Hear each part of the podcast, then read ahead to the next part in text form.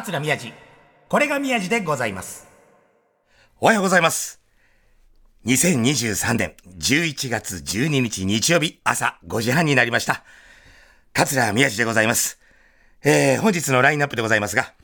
アマゾン川やジャングル、その人が行くところにはいつも未知の生物がいた。巨大ヘビ、ゴーグ、原子エンジンバーゴン。しかし、なぜか前人未到の洞窟の中には、テレビカメラがスタンバイ。吸血コウモリやサソリだって素手で払いのける。ドキュメンタリーなのかエンターテインメントなのかわからない探検をワクワクしながら見ていたっけそうです。川口博士探検隊。皆さん入りたかったですよね。さあ、本日11月12日は初めてネッシーの写真が公開された日なんだそうです。さあ、皆さん本当にね、えー今日も日曜日朝から元気でしょうか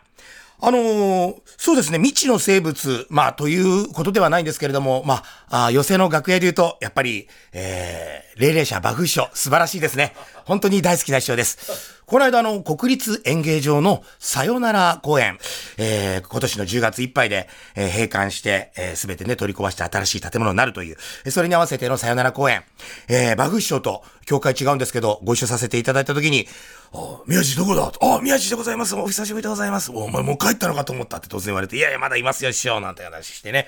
ラジオ聞いてるぞって言われて、ラジオ？ただここでね、僕の頭の中では、TBS、これが宮地でございますなのか、それとも文化放送、え座布団5なのか、どっちなのか聞けなかったんですね、これね。バフ師匠、どっちを聞いてくれてるんでしょうか。バフ師匠、もし聞いておりましたら、こっちだよ、どっちだよ、それとも両方だよっていうのをお便りいただければ嬉しいです。さあ、ということで、11月12日、今日もやってまいりましょう。頑張っていきましょうね。あ、もういいわ、これ。いや、いいっすね、これ。ザ・スタイル・カウンシルさんで、えー、Shout to the Top。ね、これすごくいい曲。これをかけながらオープニングやりたいっていう夢を僕昔から持ってたわけじゃなくて、あの、つい先日やりたいなと思って、なんてかっていうと、あの、博多天神落語祭り、えー今年も無事終わりまして、11月の頭に4日間かな、あったんです。僕今年ちょっとね、熊本、博多天神落語祭りって言ってるんですけど、熊本公演があって、その後、すぐに新幹線で移動して、また、あの、博多天神に出てっていう2公演しか、1日しか行けなかったんですけど、そのね、熊本公演に行った時に、あの、メインの中にいるスタッフさんが、ずっとね、この、 Shout to the Top を口ずさんでたんですよ。ずっと楽屋で、ててシュシュステンステタステンステンテテラテステンステテテテステテテウつって腹立ってくんなと思って。腹立ってくんな。なんかずっと、俺の楽屋にいてもなんか廊下で結構響くんですよ。で、また廊下になんかあの、ケータリングとかいっぱいあるんですよ。博多天神中村それ取りに行っててもずっと向こうで、シュステステステテステステテテラテラツテテテテテテテつって腹立ってくんなと思ってて。でも、もうその人いなくなったんです、その場所から。そしたら、俺、あの、こちらごやさん、竜亭こちらくっていうね、先輩と同じ楽屋だったんですけど、ずっと俺も、ほんと無意識で、テステステステテステスさあ、こっちに、みやちゃんもやめて、それ映るからって言って。あ、この曲多分今日これ、あの、11月12日、この、これ、これが、これが宮地でございます。聞いてる皆さん、あの、100回ぐらい口ずさむと思うよ。多分歌詞がわかんないけど、これ適当に歌えるの。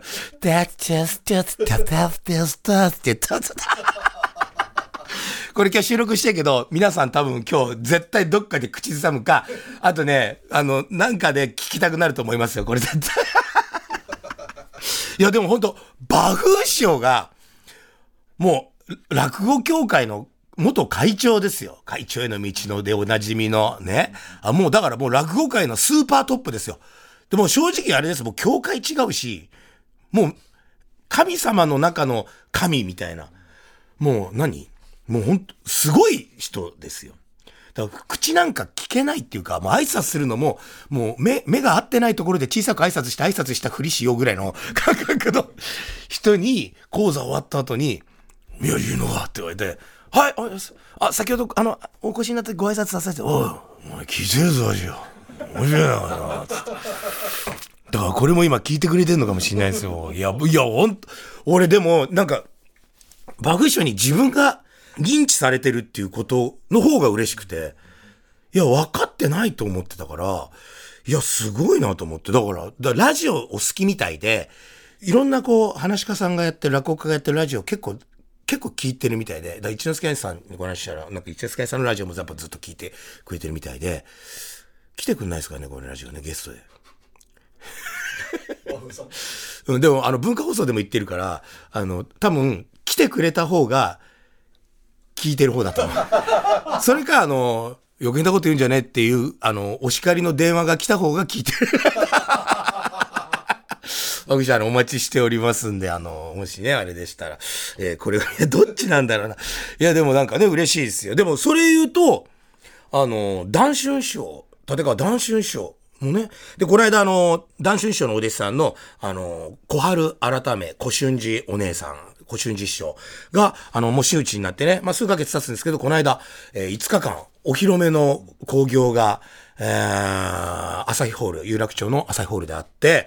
だってもうすごい、ね、これの番組でもね、あご主人お姉さんが、あ来た時にね、ずっと宣伝してましたけど、5日間であのホールを昼夜公演で、だってあれ、あそこだって何人入んのよ。結構な数入るけど。ね、それをさほぼ満席にしちゃうっていうね。まあ、だゲストがすごいんですけど、ゲストだけじゃあんなに集まんないから、ご主人お姉さん、すごいな。で、僕も1日だけ、ね、えー鶴瓶師匠とかさだまさしさんとか、ね、あのー翔太師匠とか志らく師匠とか、えーの間に挟まって、えー一番人気のない僕、ゲストでね、出て、この番組で言った時にね、俺が一番こう、なんか全然ダメで人気ないじゃんっつったら、T ディレクターがね、ガラスの向こうで3回うなずいたから首へし折ってやろうと思ったんだけど。でもそれがね、言ってきて、で、この番組にね、あの、出ていただいてっていう話をししてた時に、あの、全然お客さんの前じゃないとこで、なんで俺出してくんねん、出さねえんだって言われて、え？出てくれんですか？つって、出るよ、お前。つって。マジか？つって。で、今日、あの、この、このラジオのね、TBS のね、これが宮地でございますプロデューサーの G プロデューサーも来てくれてたんですよ。うん。でもさ、挨拶行きましょうよ、つって。あの、男子師のとこ行って、あ、うちのラジオのプロデューサーです。で、まあなんか面識あったみたいで、あ、あったのかな？んか、ぺぺだった話してって、一回ぐらい挨拶したことあるんですかね？で、ぜひ、あの、お願いします、つって。おい、じゃ出るよ、みたいな。なんで今ちょっと、バフ師匠と同じような感じだった なんかわかんないけど、あの、すごい、あの、上の方の先輩やるとき、俺この喋り方なんだ。別に誰をね、真似してるわけじゃないんだけど、なんか上の方の先輩のとき、おい、出るよ。マジかっつって、だから、で、この後ちょっと、また、ちょっとゲストの方をね、ちょっと頻繁にちょっとお呼びしたいっていう企画があって、今、内緒ですけど、今2名決まってて、いろんな方がね、いろで、その後、に、じゃあちょっとお願いできますか？みたいな話をしてるんですけど、まあ、実際来てくれるかどうかってまだちょっとこれから詰めていかなきゃいけないんですが、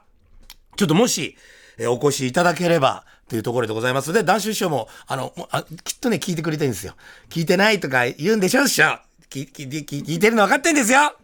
来てくださいます。また怒られちゃうな。すげえ、すげえ優しい。だからでも、小春城姉さんの会終わって、あの、5日間あるから、そんな毎日打ち上げとか行ってなかったらしいんですけど、あの、僕の時も、あ、あちょっと行こうかって、まあ、その前日も行ってらしゃみたいなんですけど、いやあありがとうございますって言ってね、えー行かしていただいて、で、一次会終わった後、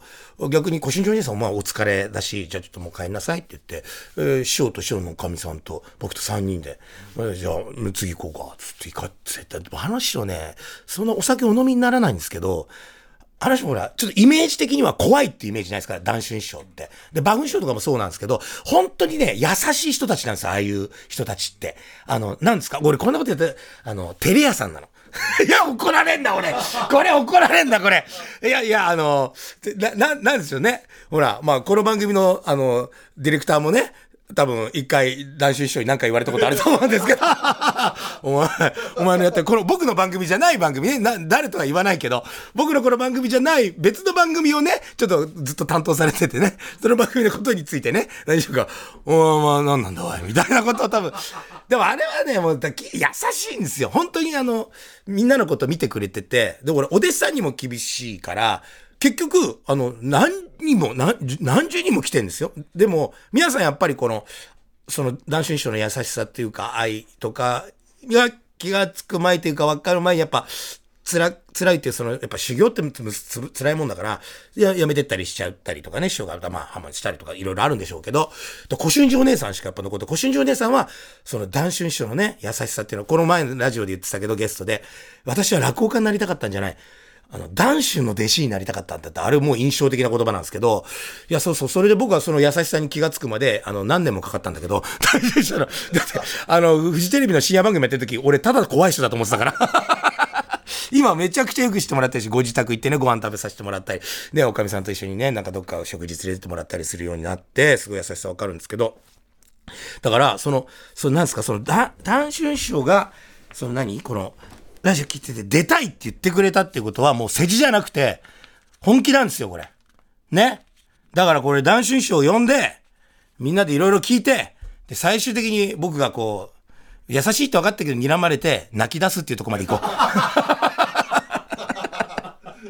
なんか嬉しいですね。なんか身内が結構聞いてくれる。これそんなこと言ったら最近もう何年もちょっとお会いしてないんですけど、三笑亭唐久師匠も多分聞いてくれてると思うよ。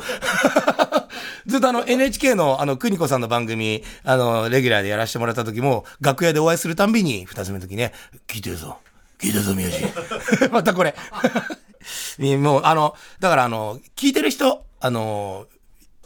みんな、ゲスト来てください。あの、これが宮治でございますに関しては、先輩、あの、偉い人、自分が、あの、結構偉いぞと思う人連絡ください。あの、僕はヘコヘコしますんで。ね。いやでもそんなこんなで、ずっとやっぱり、もういつもそんなこと、もう仕事しっかりしてないからあれなんだけど、もう旅ばっか行ってて、で、この間、ついこの間から広島で独演会やって、そのまま広島お好み焼き、広島のお好み焼き、関西風のお好み焼きと広島風のお好み焼き、どっちが好きか論争あるでしょ？ちょっと一回、男4人しかいないけど、手挙げてもらっていいですか？関西風の、大阪のお好み焼きが好きな人手挙げて。あ、3人。だ、僕以外。広島風好きな人、はい、僕。で、僕今までお、あの、大阪のお好み焼きが好きだ。てーてーてーてーてーてーてーあ、これどうでもいいやね。阪神おめでとう。はい、どうも。別に全然阪神ファンでもないからいいんだけど。あの、あれがおうまいと思ってたんですけど、広島風のお好み焼き、広島に行って、めちゃくちゃ有名なお店。あの、本当にあの、広島お好み焼きを研究しているような人たちが、ここはうまいって言ってる、本当に美味しいお店で食べたことあります？ないでしょ？だからだよ。ああ、あんたたちも、もう本当もう本当バカ。これラジオ聞いてる人、いや、大阪のお好み焼きもうまいよ。美味しいし、僕はあれがお好み焼きだと思ってて、広島風のお好み焼きだったらキャベツばっかり入ってて、なんか薄っぺらい、なんか生地があって、ぐちゃぐちゃしてて、みたいな感じで思ってるかもしれないけど、焼きそば挟まってる。そうそうそう。蕎麦も、お蕎麦も入ってたりするし、あれで卵が、こうね、あの、潰し、あの、パカって割って、ちょっと君んとこ、ヘラで潰して、その上に乗せてみたいな。ああれ、本当に美味しいんです。あの、だ何が美味しいかって何も伝わってないと思うけど、僕も伝えられるだけの語彙力がないので、あの、食べてください。美味しいお店いっぱいあるんで。で、あれなんで、キャベツがいっぱいで、あの、生地があんなに薄いかわかります？あれ、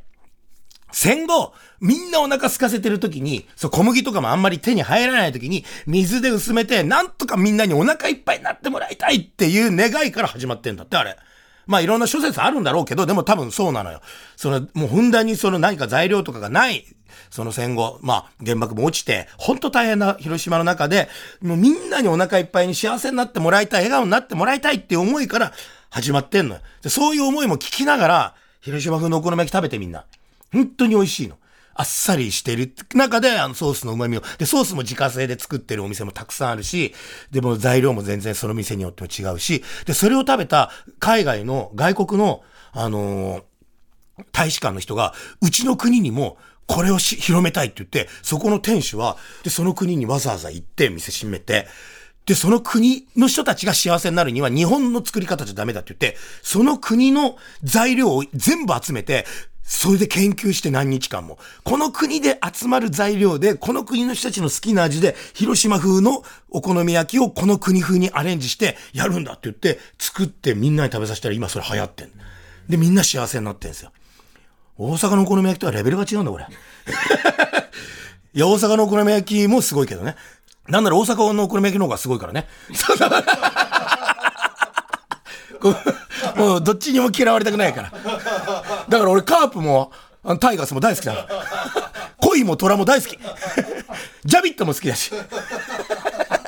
つば九郎も好きだし。あと、竜も好き。言い忘れてるとこないなんかありそうだけど、もういいや。で、その広島、なんでこんな話がそれたんだろう。で、その広島行って、で、名古屋にそのまま昼間の会だったの終わって移動するっていう時に、あの、テレビ局さんが主催で、全国ツアーやってて、そこの広島テレビ局さんが主催で、事業部の方たちが、あの、女性の方々がみんなお見送りをしてくれて、で、タクシー呼んで乗り込んで、で運転手さんがいて、助手席にイベンターさんがいて、その、えー主催者の方と僕を結んでくれる全国ツアーを全部聞かせてくれてイベンターさん。まあ、リスナーの方にすごくわかりやすく言うと、私を使って、あの、金儲けをしている人ですね。あの、搾取をしている人なんですけど、そういう会社があって、そこの会社の方が助手席座ってて、で、後ろに、運転手さんの後ろに僕座って、横に前座さん座って、で、じゃあどうもありがとうございました。つって来年もよろしくお願いします、宮治さん。つって、ああ、じゃあまた来年来ますから。つって。走り出した途端でございます。うーん、つって。走り出した途端。1分も経たずに、助手席に乗ってるイベンターさんの携帯電話が鳴って、さっきすぐにお見送りしてくれたテレビ局主催の方から電話で、あれ？どうしたん？忘れ物ですよ、きっと。って前座さんに言った。ちゃんと楽屋チェックしなきゃダメだよ。忘れ物でもう、まあ出たばっかだから U ターンしてもらって、ね、あの、忘れ物かなんか取りに行きましょうよ、みたいなって言ったら、なんかすごく深刻に、え、本当ですか？そちょっと待ってくださいって、どうしたんですか？って言ったら、もうそのイベンターさんが、運転手さん、大変です。あの、タクシーの上の、あの、ランプ、あ、あそこが今、助けて助けて助けてって光ってるみたいなんで、すぐに消してくださいっって。僕、あの、強盗にあった時、タクシー強盗にあった時に、あの、強盗に気がつかれないようにね、あの、なんかボタンを押すと、上のランプが、まあ、バスとかも今あるんですよね。助けて助けてヘルプヘルプ助けてって赤くなって出るやつ、犯人に気がつかれないように、それを運転手さんがなんか押しちゃってたみたいで、そして、もうあの、イベンターさんってテレビ、テレビ局の人たちが、どうもありがとうございますってずっと打ち際してパッとかけて、うわーって走り去っていくタクシーが、助けて助けて助けてっつって。もうすぐ電話して、もうダメです。捕まっちゃいますから。そんなことあるかよ。っつって。これ実はですよ、こっから喋ることも、俺一切持ってないんだけど、そしたらもう、そのイベンターさんが、ちょっと運転手さんこれこれこういうわけだから、もう消してください。あの、ヘルプ助けてください、助けてください、出てるんで。そしたら、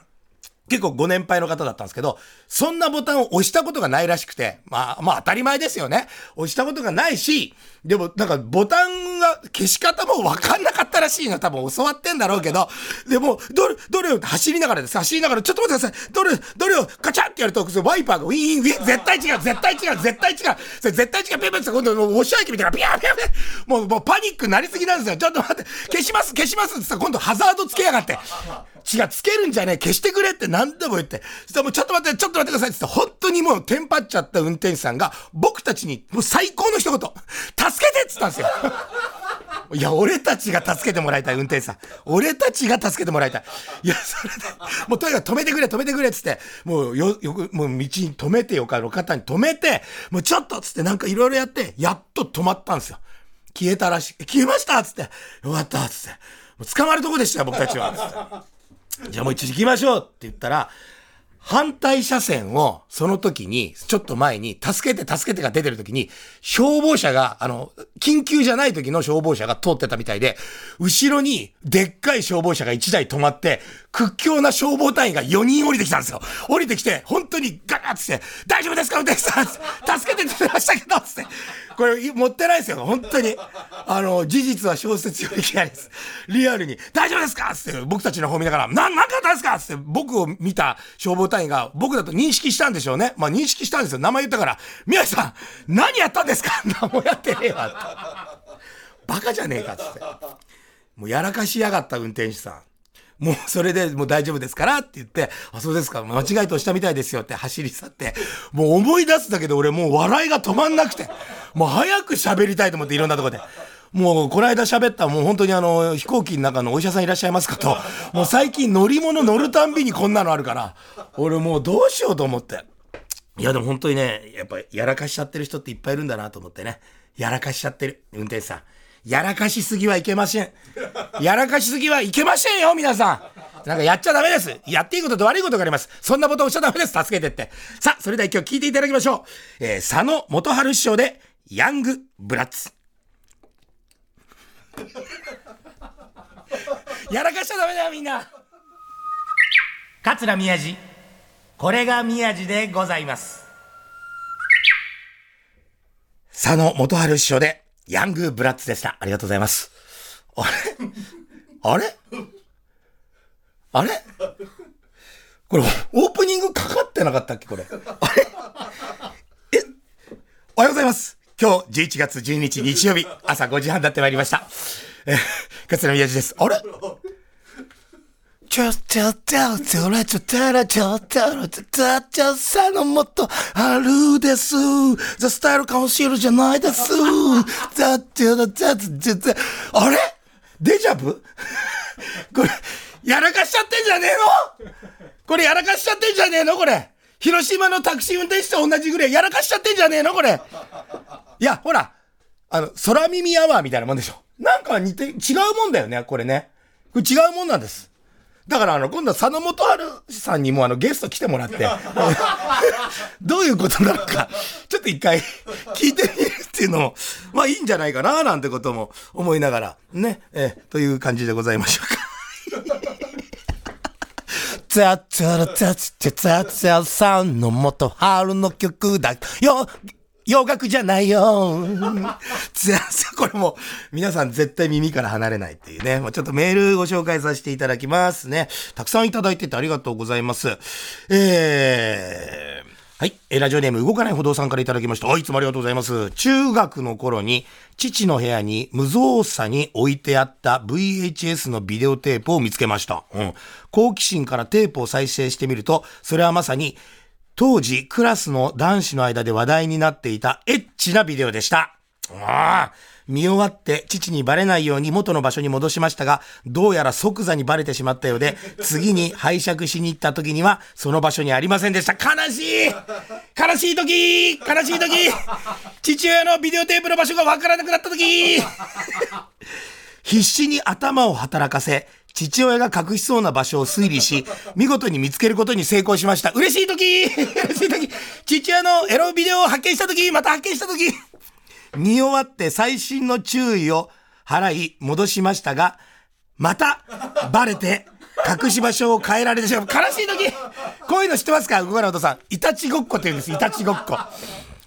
そこから父との無言の宝隠し合戦が始まりました。最終的に父の仕事用のトラックのシートの裏まで行きました。今でも思い出として口に出していくことこそありませんが、父親とのコミュニケーションの思い出だと思っています。わかる。でも最終的に父親も、こう、子供には、見ただろうも言えないから隠し場所をこう変えるんだけど、ちょっと少しでも何かこう、位置がね、一回抜いたらわかるように、あの、髪の毛を挟んでおいたりとか、もう途中で止めといて、何分、何秒のところじゃなかった時点で、これ誰か一回再生しただろみたいな。みたいな微妙なことを、しかもこう再生する前のところまで手、指でカラカラって回して、もうあの、ちょっと微妙なところまでこう持ってって、それがそうじゃなかったら、とかもうね、親父も考えたと思うよ、これ。最終的に親父もさ、なんか、隠しといてさ、で、また息子が見た瞬間にさ、あの、自分でさ、あの、カメラ、ビデオカメラで撮ったやつでさ、残念だったな。もうお前には見せたくないんだ。それでお父っつぁんのこれを見せてやるってお父っつぁんがあの、ズボンとパンツ脱ぎ始めて自分の下半身を もろ出しした。そ、そんなテープがあったら面白い。オチがそれだったらね、チンチンつってね、オチがあったら面白かったね。チャットラチャチャチャチャチャチャチャラチャチャラチャチャさあ、そういうことで番組であなたからのメッセージをお待ちしております。アドレスは、えー、宮地905、アットマーク tbs.co.jp、miyaji905、アットマーク tbs.co.jp です。えーもうどんなことでもいいので、あの、メッセージ、メール、どんどん、えー送ってください。番組でメッセージを紹介させていただいた方には、黒宮地、白宮地ステッカー差し上げますので、住所もお忘れなく。また過去の放送はすべてポッドキャストで聞くことができます。えー、旧ツイッター、X のハッシュタグは、これ、宮地です。これがひらがなで宮地漢字です。えそれではまた、来週お会いしましょう。桂宮地でしたチャチャラチャチャばさんの元春じゃないよザスタイルカウンシルだよ